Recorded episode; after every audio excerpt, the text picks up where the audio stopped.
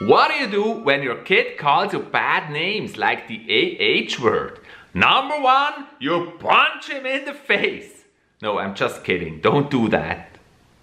Number two, you feel very hurt. You do not feel any thankfulness. You're doing so much for him or her and you don't feel appreciated at all. You're really sad. You take it personally. In my opinion, this is not a good choice. Or number three, go with it. That's what I do. I would say yes, and that's the way it should be. And why is that? Because I'm your parent, I'm not a friend. And a parent is so much more throughout your life. Throughout your life, you will have many different friends. You will meet new people. Other people will leave your life. You will not see them again. But your parents, they will always be your parents. As long as they live, and that is special. They will always be special. But with being that special, there also comes a responsibility for parents. And that is a very important responsibility. That is to always tell you the truth. You also have to tell the inconvenient truths because that will help your kid more. Nobody else can do that. It will help them more than anything else to know you're always honest with them.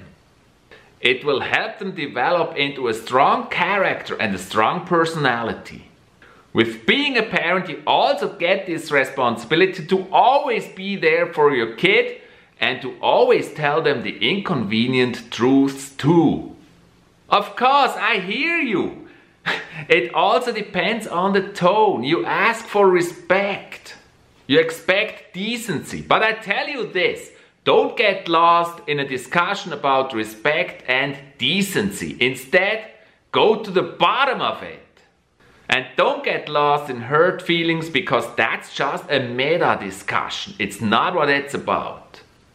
You don't want to be on that meta discussion of tonality and how things are said, but you want to be in it, in the real topic.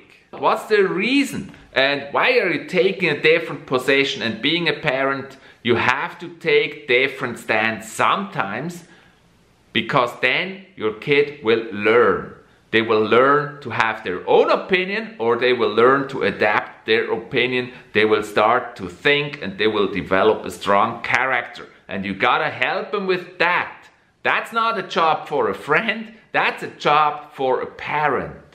So instead of decency and respect, go to the bottom of it.